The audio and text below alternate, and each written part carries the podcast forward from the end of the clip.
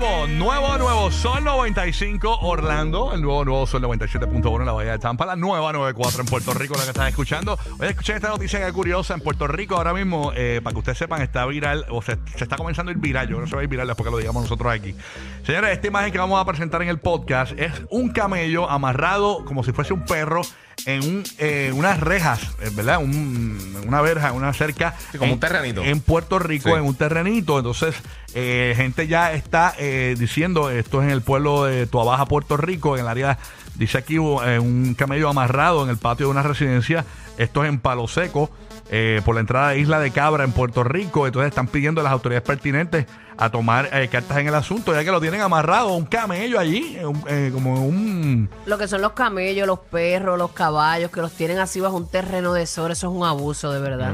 Pero ¿A no ti te gustaría que te tuvieran así amarrado bajo un terreno de sol? No, No, Aunque eso tenga una raro. joroba que, que, que cargue agua ahí. Y visible, y visible un camello, un camello no se ve todos los días en Puerto Rico así. Eso tú lo, tú lo ves cuando No. hay act- actividades de los Reyes Magos y eso, eh, que los traen eso, pero eh, a, a un camello, a- no un caballo, no un perro, no. Porque obviamente eso está mal ya. A mí no me gusta que amarren los animales.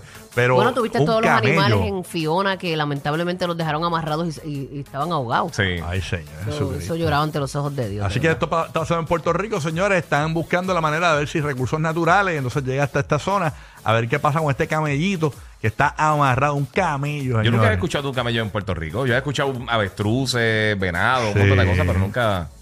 Nada, Ay, sí, y los, obviamente los caimanes, los Ya cocodrilos. los avestruces, de verdad, ¿me escuchas? Sí, eh, eh, Wilkins tenía un avestruz.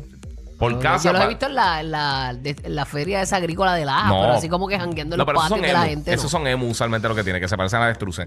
Pero para el huracán Hugo, a él le tumbaron la, eh, la mamada del vivía cerca de casa y se, se tumbó la verja y la, la avestruz estuvo un tiempo corriendo por Levitown por allí. Eh, Escondiendo la cabeza en cualquier boquete que encontraba. Exacto. Pero él tenía, tenía un avestruz, él tenía un avestruz. Qué el cantante era. Wilkins, sí, tenía un avestruz por acá.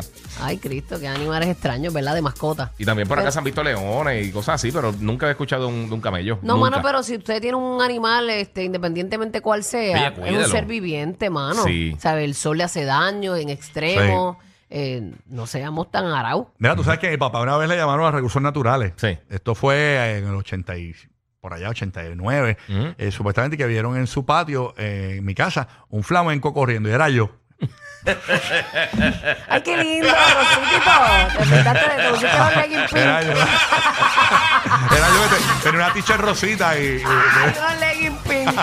Qué bueno. Recuerda que a partir de las 8 y 40 tenemos los boletos de Raúl Alejandro. Escúchanos aquí en el show. Quédate con nosotros en el nuevo, nuevo, nuevo favorito de los latinos en la Florida Central y todo Puerto Rico. Este es el despelote.